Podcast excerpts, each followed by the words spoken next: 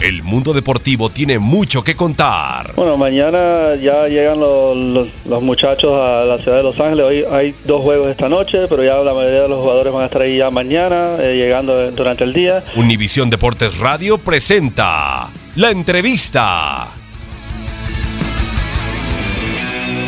Ah, no, el tema, el tema del invicto nunca nos ha preocupado. Creo que no hay, no hay en, esta, en esta vida, en este mundo, en el fútbol, equipos que son imbatibles esa nunca fue nuestra preocupación.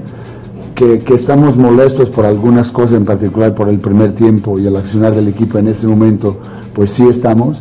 Es un proceso que te lleva a un producto y porque no has estado como deberías de haber estado en ese momento, pues las cosas no se dieran. Ya fuiste más reactivo que proactivo en términos de lo que fue la, manera como deberías abordar el partido.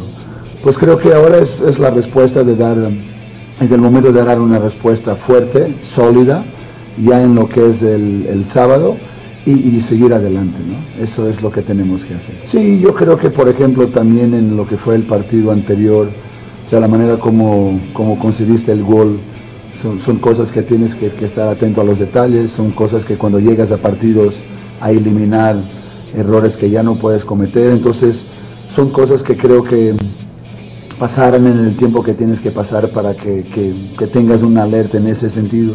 Entonces hay que, hablar con los jugadores en relación a eso. Creo que ellos más de que nadie eh, saben, saben muy bien de esas cosas, ya lo vienen platicando entre ellos.